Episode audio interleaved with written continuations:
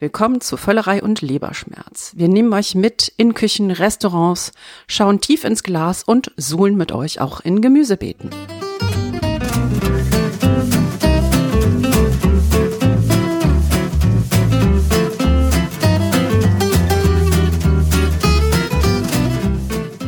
Herzlich willkommen zu einer neuen Ausgabe von Völlerei und Leberschmerz. Prospero Año Nuevo.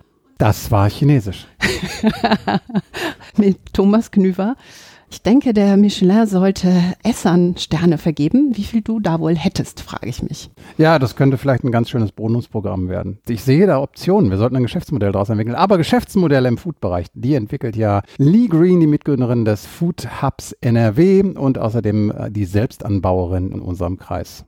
Ja, und dann haben wir hier heute noch Carmen Hillebrand, die gar nicht mehr so viele Kochbücher hat, denn sie hat aufgeräumt. Ihr glaubt es nicht. Sie hat aufgeräumt und Kochbücher zum Bücherschrank gebracht. Demnächst wieder in meinem Buchzimmer. Unsere und Aufzeichnung, muss man sagen. Kochbücher und Käse geht, die 2Ks, die Queen der 2Ks, Kochbücher, Käse und Whisky. Das ist Carmen. Klingt gut. Oh, oh, ne, und noch ein K. Craft Beer. genau. Ich habe übrigens tatsächlich den Adventskalender der großartigen Craft-Brauer von Brewdog gehabt in diesem Schön. Jahr. Und äh, das ist wirklich ein Erlebnis, weil da packen die nur das schräge Zeug rein. Da sind Biere dabei, die an der Grenze dessen sind, was ich trinken kann, um ganz ehrlich zu sein. Aber äh, stell dich vor, ich habe heute erst gelesen, dass Brewdog jetzt in London im Januar, den Dry January, macht sie eine alkoholfreie Bar auf in London. Da gibt's wirklich nur alkoholfreie Biere und alkoholfreie Drinks.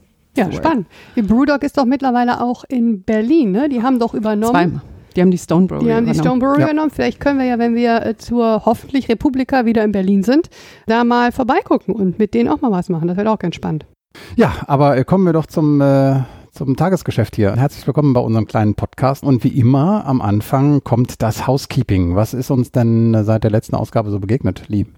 Ja, wir haben einen Tweet bekommen, dankenswerterweise ein Hinweis von einem unserer Hörer, dass Wolfram Siebeck ein Buch geschrieben hat zum Thema Dinner for One. Und zwar hat er sich in die Schuhe des Koches begeben und hat sich gefragt, was denn der Koch wohl so erlebt hätte und die Sichtweise des Koches sozusagen eine humoristische Abhandlung geschrieben. Das äh, Ganze nennt sich, hops, bum, ich kochte das Dinner for One und andere Märchen. Und äh, wir bedanken uns ganz herzlich bei Arnim Sommer für diesen Hinweis. Den Link findet ihr wie immer auf unseren Show Notes. Lesen wir für nächstes Jahr dann, ne? Genau, machen wir eine Lesung nächstes Jahr von dem Kochbuch. Die Show Notes muss man immer wieder sagen, äh, die findet ihr auf unserer Homepage völlerei und leberschmerz.de. Bei jeder Ausgabe haben wir da dann die Links, die wir hier so ansprechen. Da könnt ihr euch dann noch weiter informieren. Ihr könnt aber natürlich auch zum Beispiel bei iTunes, also Apple Podcast, hingehen und könnt uns bewerten. Da freuen wir uns mal äh, tierisch hm. drüber. Und ich weiß, ich habe nicht immer Whisky dabei, aber also gute Vorsätze fürs neue Jahr. Immer ein Flachmann mit Whisky dabei haben, damit, wenn ihr uns gut bewertet habt, zu mir kommen könnt und dann bekommt ihr direkt auch einen Whisky. Wir haben auch schon viele schöne Bewertungen. Eine aktuelle haben wir, glaube ich, dabei. Wir haben, wir haben tolle neue Bewertungen, aber ich weiß gar nicht. Warte mal ganz kurz. Also wir haben einmal, was haben wir jetzt hier bekommen? Eine Kundenrezension, zack. Neu entdeckt, sagt Hamburg im Herzen am 28.12. Er hat uns entdeckt und für gut befunden. Die ganzen Folgen von 2018 über Weihnachten durchgehört. Wow. Ja, super. Und Dedication, äh, arbeitet jetzt das. an 2019, hat uns fünf Sterne gegeben. Vielen Dank an Hamburg im Herzen. Könnte natürlich auch eine Sie sein. Ja, sie es. Genau. MWD. Mhm. Genau. Und, äh, und, und auch T-H-G gibt uns fünf Sterne und sagt, sehr schön und weiter so. Und ein Smiley-Face kriegen wir von ihm auch. T-HG. Du okay. kennst nicht jeden Kamm. gut, dann haben wir mehr als drei Hörer. Das finde ich gut. Ich habe auch noch ein Housekeeping der anderen Art. Das ist jetzt hier ein kleiner Überfall. Wenn euch das nicht gefällt, dann schneiden wir das raus. Mein kleiner Neppe ist ja ein ganz großer Fan des Podcasts. Ne? Also beide Neffen hören den immer. Und als sie jetzt zu Weihnachten da waren und wir die Silvester-Folge hochgeladen haben, da waren die natürlich ein bisschen sauer, dass Tante jetzt nicht mit ihnen spielt, sondern am Computer sitzt. Und deshalb habe ich sie eingebunden und Ellen hat die Folge live gestellt. War da ganz begeistert, dass jetzt diese Folge in die ganze Welt geht. Daraufhin bekam ich also jetzt letzte Woche, übers Wochenende, ein neun Minuten langes Lied, was er komponiert und gesungen hat. Danach so eine kleine äh, Anfrage da noch als Voicemail, ob ich das in die ganze Welt schicken kann. Ich habe keine Ahnung, ich habe nicht verstanden, was er wollte, bis mein Bruder gesagt hat, der hat sich daran erinnert, dass er diesen Podcast live geschaltet hat in die ganze Welt. Mit eurem Einverständnis können wir vielleicht einen Takt dieser, Nee, machen wir es doch am Ende. Dieses Liedes, aber wirklich nur einen Takt. La lass, lass uns doch die Folge damit beschließen. Ich finde, wenn ein junger Komponist sich auch diesen kommerziellen Zwängen der drei Minuten äh, Radiosongs nicht unterwirft, sondern ganz bewusst, gerade auch im, im Stile, sage ich jetzt, eines Holger Tschukai zum Beispiel oder eines Peter Gabriel hingeht und solch ein Opus entwirft, dann werden wir es auch voll spielen Okay. und zwar am Ende. Wie alt ist Alan? fünf. Ja, das wird mal Peter Gabriel, genau. Hm. Ich fand das großartig, wie begeistert er war, ob dieser Technologie. Also wir haben dann, glaube ich, einen jungen Podcaster in the making. Und über die Relevanz von Zitronenschalen im Essen weiß er auch schon sehr gut Bescheid. Also wo ist die Zitronenschale, Tante Lee? Die muss doch da jetzt rein, damit da irgendwie so Säure reinkommt und so. Von daher, ich glaube, den können wir dann bald, also sozusagen äh, Mitte hier in den podcast Ich habe vielleicht auch noch was. Lindsay hatte gesagt zu unserer Brexit-Ausgabe, ich hätte Scones äh, gesagt, das sei falsch. Es gibt einen Äquator, der ist nicht festgelegt, aber es ist Scones oder Scones. Also ich habe auch recht. So, schöne Ja. Grüße. Ganz, ganz wichtig übrigens, dass Frau Hillemann immer das Gefühl hat, dass sie recht hat. Sagt der Richtige. Sagt der Richtige. So, aber du hast ja sowieso heute ganz viel zu erzählen, Thomas, weil du warst ja in Argentinien. Genau, kleiner Jahresurlaub äh, in diesem Jahr nach Argentinien. Eigentlich nur, das ist eine andere Geschichte wegen eines Fußballspiels. Aber natürlich habe ich euch auch was mitgebracht. Ich erinnere mich ja einfach ganz gerne daran, als ihr beide in Israel wart und ihr mir Mayonnaise die, die mitgebracht habt. Ich könnte dich schon mal daran erinnern, dass du auf der South by Southwest warst letztes Jahr und uns gar nichts mitgebracht Hallo, hast. ein Interview. Ah ja, super. Du fährst ja noch mal, also. Hm? Heute hast du uns was mitgebracht. Ich habe euch was mitgebracht. Ich greife mal eben jetzt hier in der Küche zum Teller.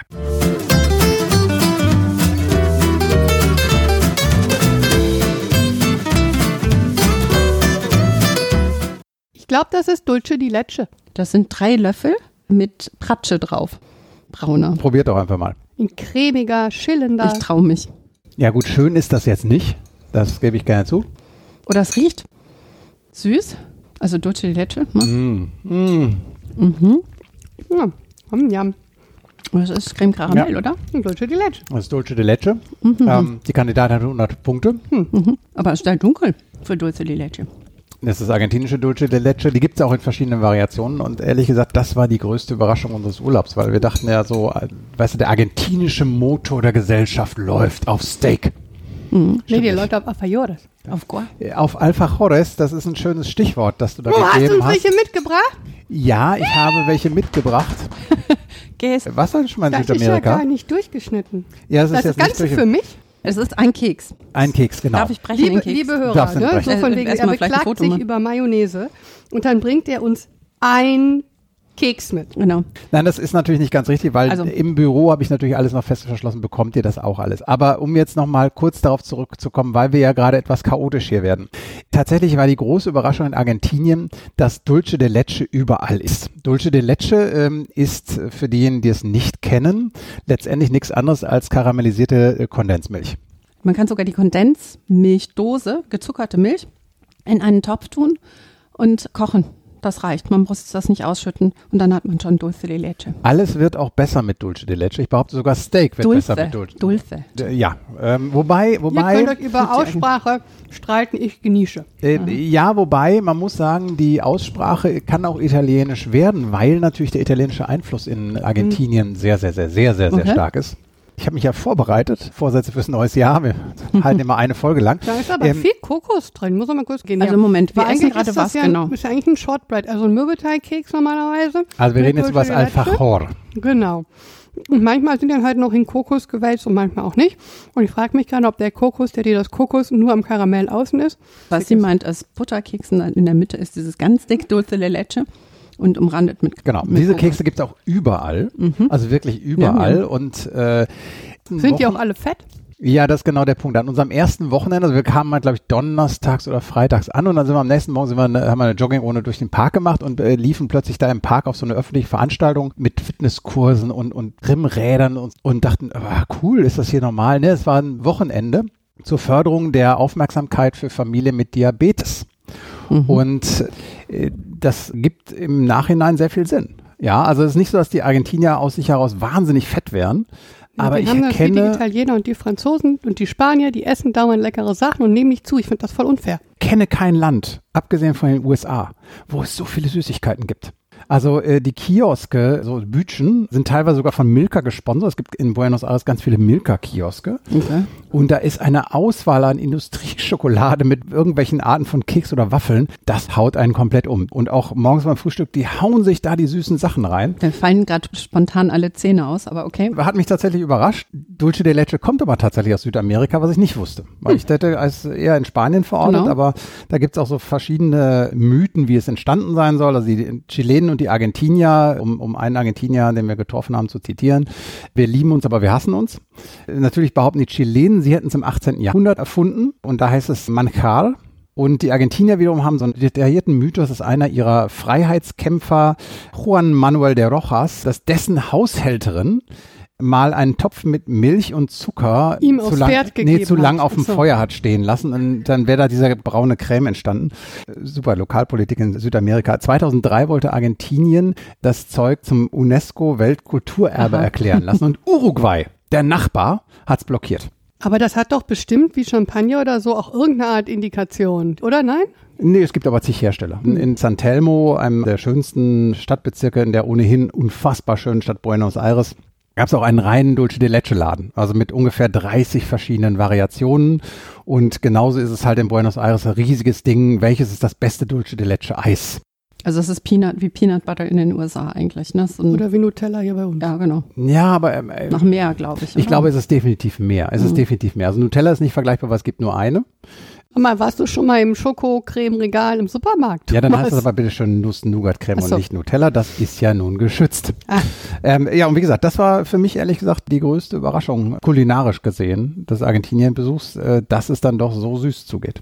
Drei Wochen warst du weg, ne? Die ganzen drei Zwei, Wochen? zwei. Wochen. Deine Restaurantbesuche waren alle von einem Süßcafé ins nächste Süßcafé? Nein, natürlich nicht. Wir haben natürlich sauber durchreserviert, hatten auch ein paar freie Optionen. Man muss aber auch sagen, insgesamt außerhalb von Buenos Aires geht's um Fleisch und Fisch. Und das nicht sonderlich kreativ zubereitet. Das heißt nicht, dass es schlecht ist. Kein einziges Mal haben wir auch nur mittelmäßig gegessen. Also die Restaurantqualität ist Wahnsinn. Argentinier gehen wahnsinnig gerne aus. In Buenos Aires möchte man eigentlich, zum Beispiel in dem dreiteiligen Viertel Palermo, möchte man eigentlich den ganzen Tag nur abhängen, essen, trinken, essen, trinken, zwischendurch eine schöne Liveband hören und zwar ab 12 Uhr. Vegetarier werden da sehr unglücklich. Das stimmt nicht ganz. Nach zwei Wochen kann man jetzt darüber nicht so richtig reden, aber es gab gerade in dem großartigen Nachrichtendienst Ossi war es, glaube ich, eine Geschichte über das Thema Veganismus und Argentinien, weil wir reden natürlich über ein Land in einer Wirtschaftskrise. Diese Wirtschaftskrise macht sich für uns Touristen wahnsinnig gut bemerkbar, weil das ist alles spottbillig. Für die Argentinier natürlich weniger. Und weil Fleisch auch teurer wird, erlebt derzeit der Veganismus in Argentinien einen Aufschwung. Wird da in dem Ossi-Artikel, den wir euch dann auch verlinken, wird eine Studie zitiert, die sagt, dass 60 Prozent der Argentinier überlegen, Vegetarier zu werden. Und dass halt das Familienbarbecue, das sonntags eigentlich dazugehört, inzwischen nicht unbedingt ausstirbt, aber definitiv weniger geworden ist. Die meisten Rinder, die dort gezüchtet werden, werden dann exportiert, nehme ich mal an. Ne? Wenig bleibt im Land. Oder wie sieht das aus? Weißt du das? Ehrlich gesagt, da kenne ich die Zahlen jetzt nicht. Auch da ist eine Geschichte, die wir euch noch verlinken werden, dass also tatsächlich die Fleischqualität, und wir werden gleich auch noch mit einem Gast darüber sprechen, nämlich äh, einem der drei Brüder von Otto Gourmet, einem der Top-Fleischhändler in Deutschland, dass die Qualität halt auch gar nicht so doll ist, wie immer gerne hier behauptet wird. Ich habe nämlich auch mal gehört, die Tatsache, dass wir in Europa oder in der westlichen Welt, hier in diesem Teil des, äh, des Kontinents und USA eigentlich auch, so Filet verrückt sind. Das verdanken wir dem Marketing der Argentinier, die nämlich das geile, fette Fleisch essen wollten und mit dem Filet nichts anfangen konnten und sich überlegt haben, wie werden wir das los? Und haben das Filet auf die europäischen, Schrägstrich den US-Markt, bewusst positioniert als Premium-Fleisch, weil sie es loswerden wollten. Das halte ich vielleicht doch eher für einen Mythos. Das- Schade. Das eine war, dass äh, ja, wir sind ja ungefähr eine Altersklasse. Also in meiner Kindheit gab es halt zwei Steakhouse-Ketten. Das war äh, Maredo, die gibt's ja heute auch immer noch. Und Curasco sind irgendwann von Maredo übernommen. Wir müssen mal im Internet googeln. Da gab es großartige Speisekarten, die schwarzen Hintergrund hatten, hatten rote Schrift. Das konnte man Ich weiß nur, ungefähr da ab gab es ein 14 nicht mehr lesen. Und ich konnte da nie was essen, weil ich mag kein Steak. Ja, aber das Salatbuffet war schrecklich und der Lachs war trocken und ach, Also ich habe immer gedacht, oh Gott, was esse ich hier? Mittlerweile kann ich so einen Burger essen. Ja, vielleicht habe ich da einen kindlichen Geschmack. Ich komme deshalb drauf, weil damals, die, sind ja groß geworden mit dem Begriff Rumsteak. Dann definitiv kein Filet. Und tatsächlich ist es auch so, dass Filets auch in Argentinien teurer sind als äh, andere Fleischstücke. Hm, hm, hm. Wie, wie geht's denn dann so ab dann so in so einem Restaurant in Argentinien. Hast du uns da was mitgebracht? Ich habe euch was mitgebracht und ich würde sagen, wir setzen uns jetzt mal in Patagonien, ganz im Süden. Einer der Orte, wo wir waren, nennt sich auch El Fin del Mundo, weil es die südlichste Stadt der Welt ist. Wir gehen jetzt ein bisschen weiter hoch in das Gebiet, wo es diese wunderschönen Gletscher gibt. Und wir setzen uns mal in ein Restaurant, in dem es nicht gegrilltes Rind oder Kalb gibt, sondern Lamm. Als Ende der Welt.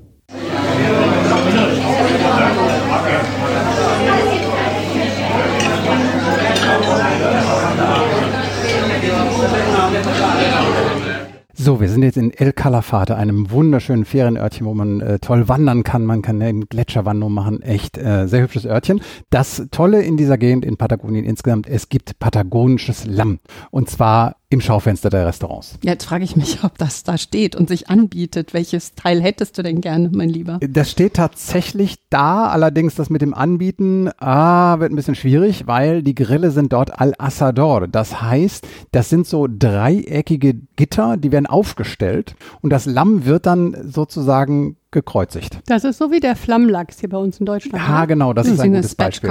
Nee, Spatchcock ist ja Butterfly, ist ja, ja aber auf dem- ähnliches. Also es steht da richtig. Wie so ein Zelt. Genau, so vier bis fünf äh, von diesen äh, dreieckigen Gittern dann hoch aufgerichtet über einem richtigen Holzfeuer. Das, muss ich sagen, war das spannendste Stück Fleisch, das wir auf dieser Reise hatten. Du kriegst dann so einen Teller mit verschiedenen Teilen des Lammes, schmeckt eindeutig nach Lamm und trotzdem ganz anders. Ich hätte ja Lamm total in Neuseeland verortet und überhaupt nicht in Argentinien, ne? Ja, ist Nö, viel Fläche auch. halt, ne? Ist auch. In Neuseeland gibt es natürlich auch Lamm und die haben ganz viel Auslauf. Genau. Aber dieses, dieses Alasador hätte ich halt auch mal die, das Glück, das zu probieren, aber mit, es hat halt jemand ganze Rinderhälften, die einfach nur auf einem Spieß aufgepiekst werden, aneinander gelehnt, dass sie im Prinzip ein Tipi bilden und unten drunter das Feuer und das kocht dann 48 Stunden. Das Barbecue meines Lebens, das werde ich nie vergessen. Hattest du sowas auch oder so ein großes Barbecue? Nein, nicht ganz. Rinderbarbecue? Nein, nein, das haben wir leider nicht geschafft. Wir waren ja ein bisschen hektisch unterwegs, weil ehrlich gesagt die Geschichte auch die ist, dass wir dachten, ja, wir machen jetzt einmal Argentinien und äh, ist schön und gut wegen dieses einen Fußballspiels, weil ich unbedingt in ein Stadion wollte. ja, das, äh, wenn man 50 wird, darf man das. Aha. Und tatsächlich ist aber so, wir sind mit dem Land noch nicht fertig und wir werden definitiv nochmal Argentinien machen und dann mit ein bisschen mehr Ruhe. Was isst man dazu? Ein halbes Stück Toast? Da gibt es erstmal Und Vorspeisen. Also ähm, dazu isst man gerne was Vegetarisches, eine Wurst. Ah ja. Und als Vorspeisen super lecker Chinchulis.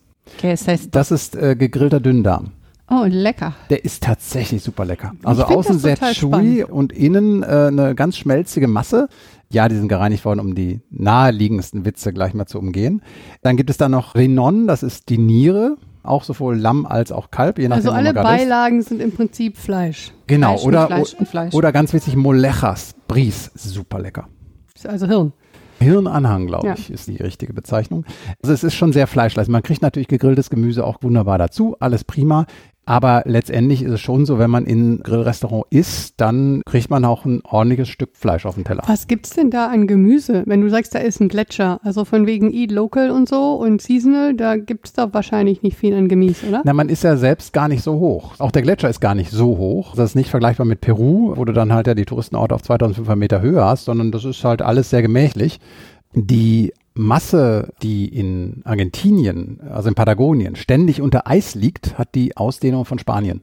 Das muss man auch mal einfach mal ein bisschen sacken lassen. Das sind einfach riesige Dinge, aber es ist gar nicht so hoch, wie man denkt. Und natürlich sehr südlich. Der andere Ort in Patagonien, wo wir waren, Ushuaia, da gehen halt die Kreuzfahrtschiffe Richtung Antarktis ab. Das kennt man, das hat man schon mal gehört, ja. Also das heißt aber, es geht eigentlich in Argentinien um Fleisch, Fleisch, Fleisch, Fleisch, Fleisch zum Quadrat. Krieg ich denn in Deutschland genau dieses Fleisch? kurz um es reinzuwerfen, auch Fisch. Wir haben ganz tolle Fische. Also wir waren oben dann auch noch an der Grenze zu Brasilien. Da gibt's fantastische Flussfische. Und unten in Patagonien kriegst du natürlich auch ganz, ganz tolle Salzwasserfische. Also insofern auch ein Thema, aber natürlich, das Land ist riesig. Fleisch ist da schon ein wichtiges Thema. Und dieses Fleisch, kriegen wir das auch in Deutschland oder müssen wir für nach Argentinien? Ich glaube, wir kriegen es schon in Deutschland Ja, dann können wir doch jetzt mal jemanden fragen. Super, super. Ihr hättet jetzt Lee sehen sollen, wie sie hektische Handbewegungen macht, um zu sagen, wir machen jetzt die Cute. Überleitung zu unserem Interviewgast. Aber wir liefern euch natürlich diesen Blick hinter die Kulissen und sagen euch, dass wir jetzt die Überleitung eigentlich ganz fein ziseliert hatten, um mit einem der drei Brüder zu sprechen, die einen der tollsten Fleischhandelsunternehmen in Deutschland aufgebaut haben. Ja, wir rufen an Wolfgang Otto.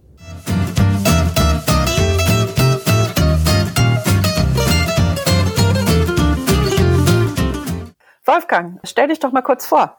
Mit komplettem Namen und allen mache ich sehr gerne. Also, Wolfgang Otto, ich bin einer von den drei Brüdern, die das Unternehmen Otto Gourmet gegründet haben. Und wir sind in diesem Jahr, werden wir 15 Jahre, haben uns zur Aufgabe gesetzt, von der ersten Sekunde an das Thema gutes Fleisch in Deutschland wieder an den Start zu bringen, also Fleisch in die Wertigkeit zu heben.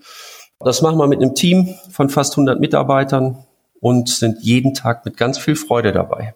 Was für Fleisch verkauft ihr denn? Jedes Fleisch, was aus artgerechter Tierhaltung kommt und schmeckt. Wir nennen das äh, mit gutem Gewissen genießen. Also das ist bei uns die Grundvoraussetzung, dass die Tiere wirklich artgerecht gehalten werden. Wir haben kein Produkt im Programm, was im Stall gehalten wird oder im Stall gezwungen wird zu leben.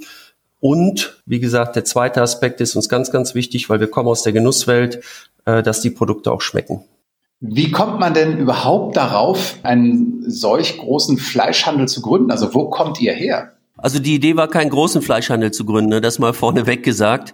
Wir sind drei Brüder und äh, die Idee war gar kein Fleischhandel zu gründen. Die Idee war eigentlich äh, so im Jahr 2000, wo alle in die Start-up-Szene reingewechselt sind, als Brüder was gemeinsam zu machen. Und äh, das Einzige, was uns fehlte, war ein Projekt. Und äh, mein ältester Bruder, wobei der nur zwei Jahre älter ist, hat zu der Zeit in USA gelebt, in New York, der war Unternehmensberater und ist, ich sag mal, zufälligerweise dem Thema Fleisch online kaufen über den Weg gelaufen, hat das aus Neugierde auch gemacht, hat sich äh, über Internet, und man muss sich das vorstellen, war dann im Jahr 2004, da gab's das in Deutschland noch gar nicht, dass man Fleisch online bestellen konnte, hat das also gemacht in New York, war halt von der Fleischqualität so begeistert.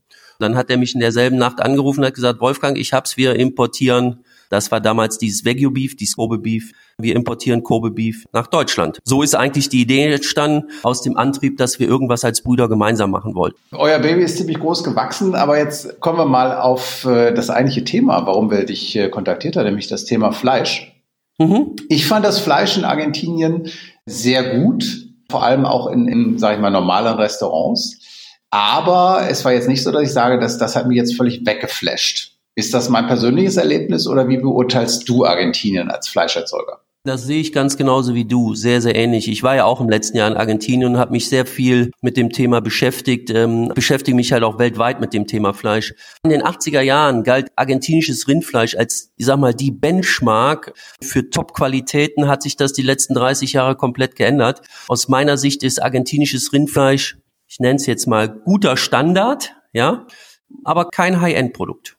Woran liegt das? Haben die Argentinier nachgelassen? Ist die Konkurrenz stärker geworden? Du, wenn man sich mit dem Thema Fleisch beschäftigt, äh, weiß man, wie man Fleischqualitäten beeinflussen kann. Und eins der wichtigsten Punkte, Fleischqualitäten zu beeinflussen, ist unter anderem das Fütterungsprogramm und das Schlachtalter der Tiere.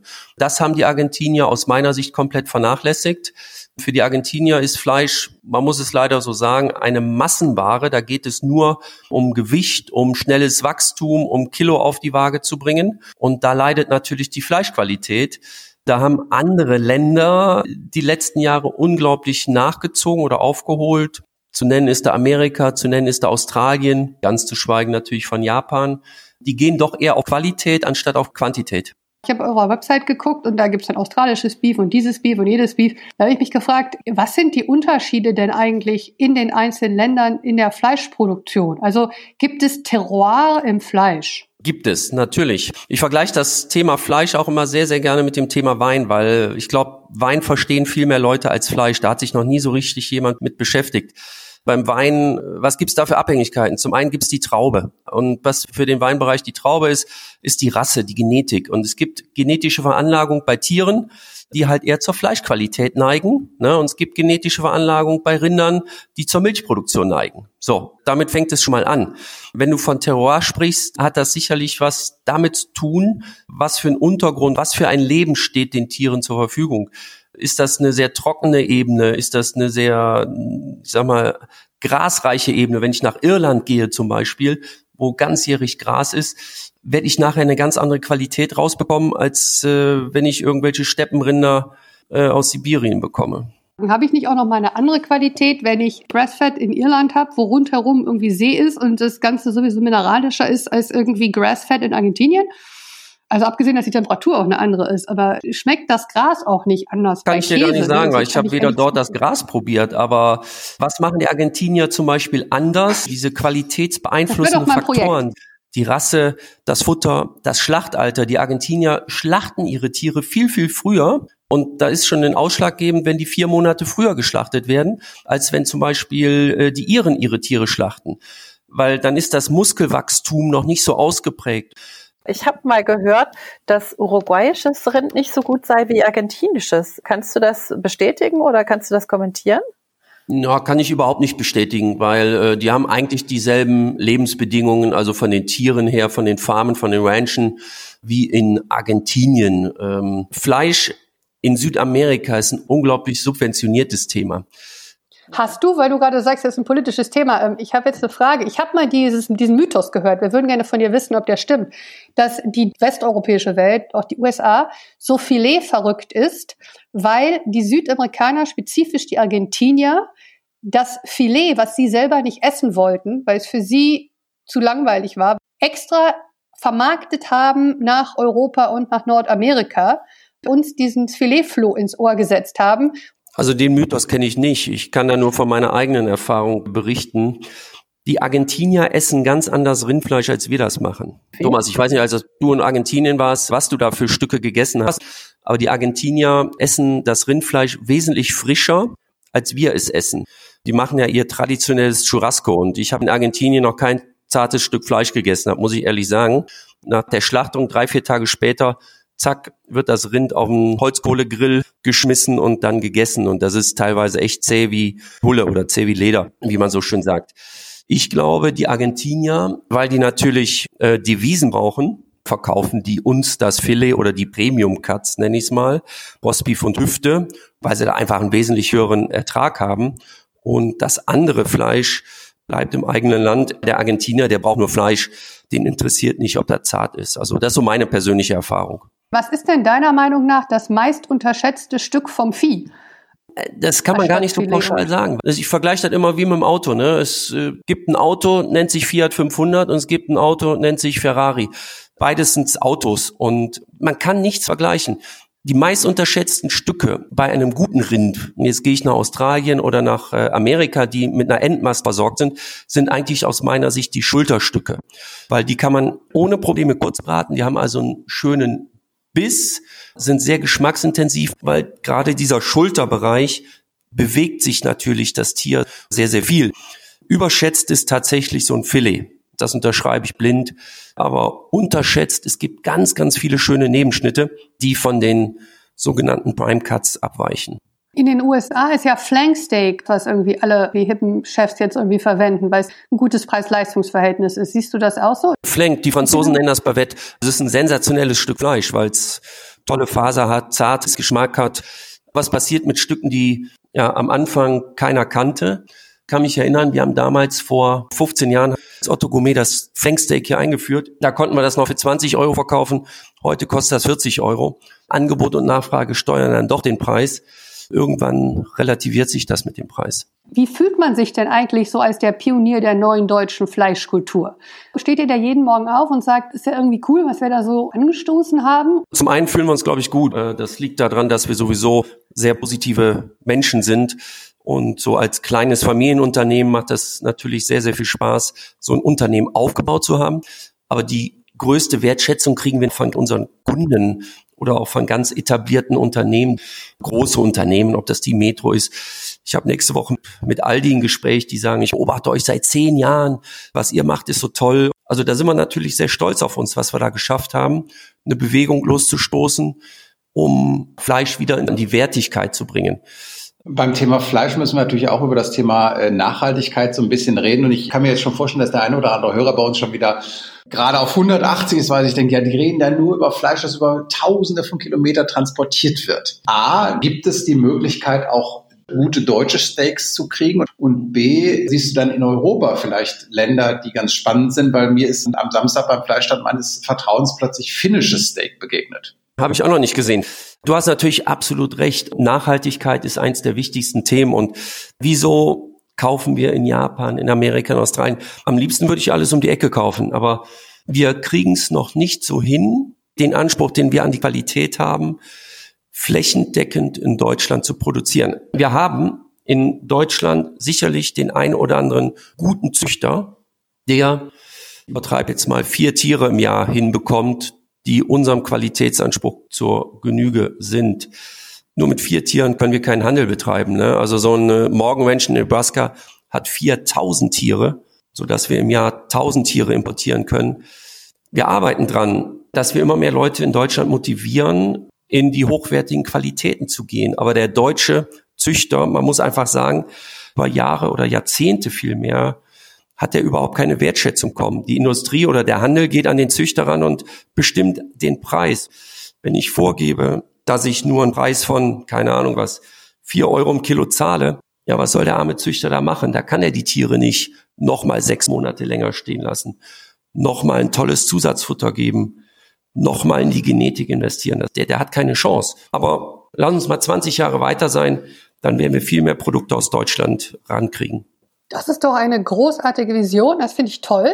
Wir haben jetzt noch eine letzte Frage, genau, nämlich wann salze ich Fleisch?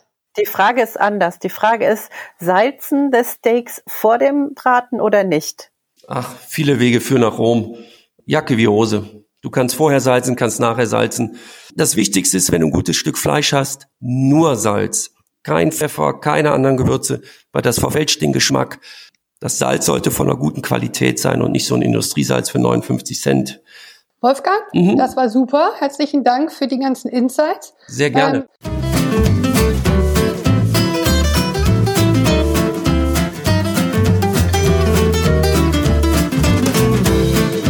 Und was war jetzt das beste Stück Fleisch, was du hattest auf deiner Reise? Also das Spannendste war das Lamm, aber das, ich glaube schon, das Beste war bei Don Julio. Und Don Julio, muss man sagen, ist das glaube ich, im Moment viertbeste oder drittbeste Restaurant auf der World's 50 Best Liste der besten Restaurants von Lateinamerika. Und da haben wir auch früh, früh, früh reserviert. Tatsächlich muss man das nicht unbedingt, weil mittags, es gibt immer so ein paar Walk-in-Tische und mittags ist da zwar eine Schlange davor, aber äh, wenn man ein bisschen Zeit mitbringt, kommt man da so auch rein. Und jetzt stellen wir uns einmal vor, wir, wir laufen auf Don Julio zu, gehen an der Schlange vorbei, denn wir haben ja eine Reservierung.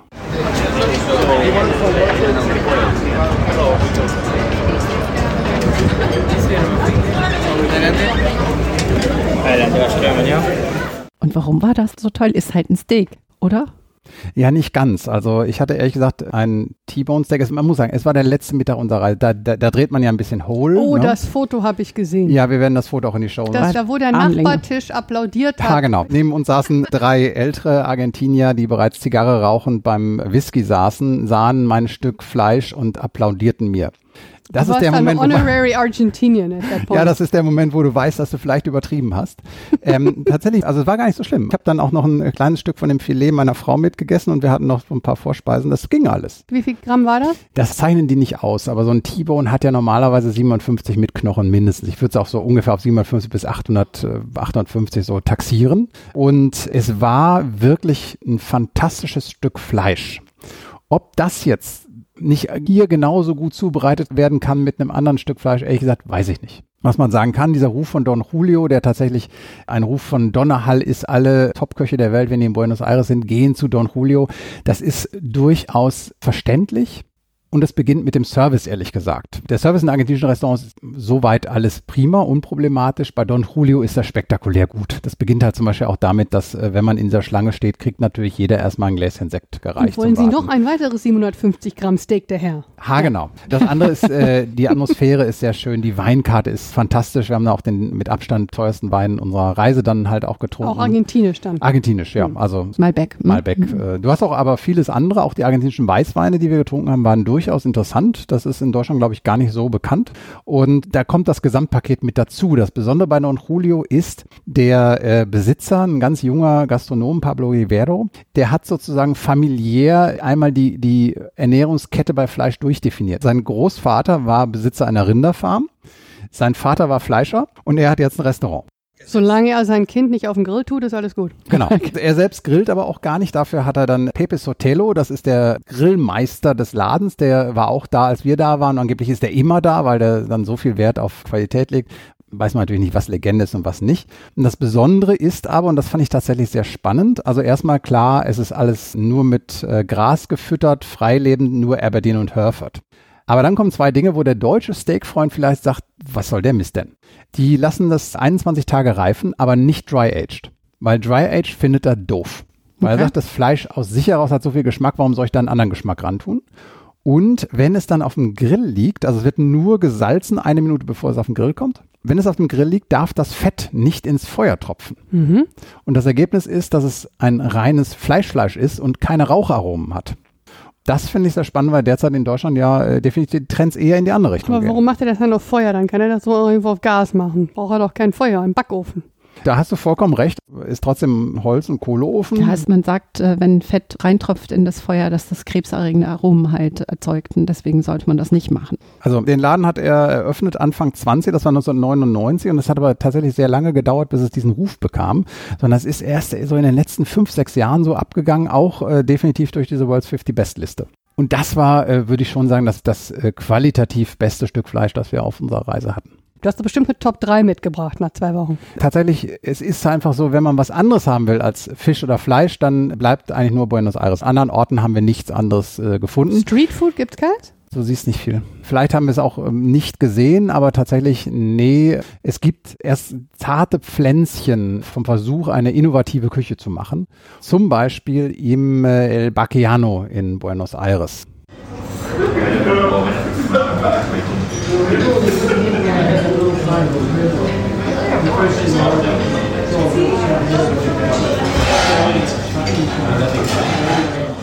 Bacchiano kocht nämlich äh, Fernando Rivarola. Der hat seine Lehre gemacht in Spanien und das merkt man auch. Das ist so diese spanische Avantgarde-Küche, die es in Deutschland zum Beispiel auch im äh, Vendôme so ein bisschen gibt. Also Ähm, molekular. Genau, ähm, nicht molekular, so einmal, zweimal, aber nicht, nicht so wirklich, sondern tatsächlich eher der Versuch, aus der Tradition heraus was komplett Neues zu machen. Es gab dann zum Beispiel einen Alfajor äh, de Marin. Das war dann eben ein Mit Fischpaste. mit Nein. Fischpaste, genau. ähm, sehr schöne Idee. Und der versucht halt auch andere Sachen zu machen. Lama-Fleisch mit Quinoa war zum Beispiel wirklich lecker. Ähm, oder Wie schmeckt Lama? Lama schmeckt eigentlich, naja, auch so ein Nach- bisschen Lamm. Nach Huhn. Nach Huhn. Normalerweise äh, Huhn, schmeckt alles das nach ist, Huhn. Es ist eher lammartig, würde ich sagen. Okay. Äh, und genauso gab es einen Kaiman-Dimsum. Auch sehr lecker. Da merkt man so, es, es kommt halt langsam was, aber das ist wirklich in Argentinien noch ganz stark am Anfang. Und wer dann noch nach Buenos Aires reist, sollte definitiv noch ins Michigene gehen. Das ist nämlich noch ein Restaurant, das auch auf dieser World's 50 Best Liste steht, wo es die Küche der jüdischen Auswanderer gibt. Das würde ich gerade sagen. Das klingt so. ja, sehr, sehr Äh, schön. Wie isst du dein Steak? Ha, schönes Thema in Argentinien, eher medium rare. Und man muss in Argentinien das Steak immer eine Garstufe weniger bestellen. Das, was die medium rare nennen, ist für uns medium. Und zwar durchgängig. Hm. Was ich sehr interessant war, weil man denkt eigentlich so, der Argentinier will es ja eher blutig. So wie im Fußball halt. Das sind doch tolle Schlussworte. Danke, Thomas, dass du uns mitgenommen hast nach Argentinien.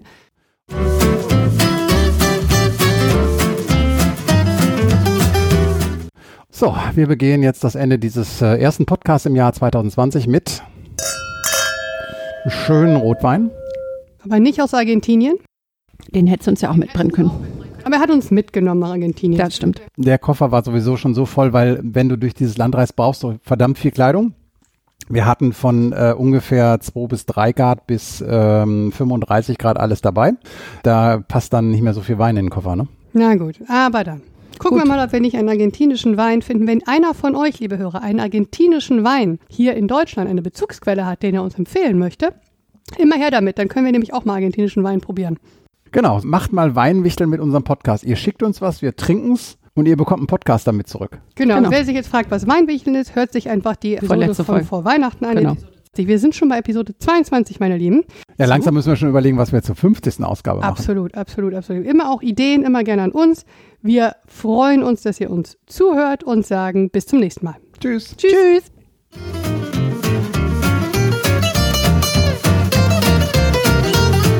Wir sind an eurer Meinung interessiert. Schreibt uns auf Facebook, Instagram, Twitter oder auch eine E-Mail unter völlerei-leberschmerz at gmail.com.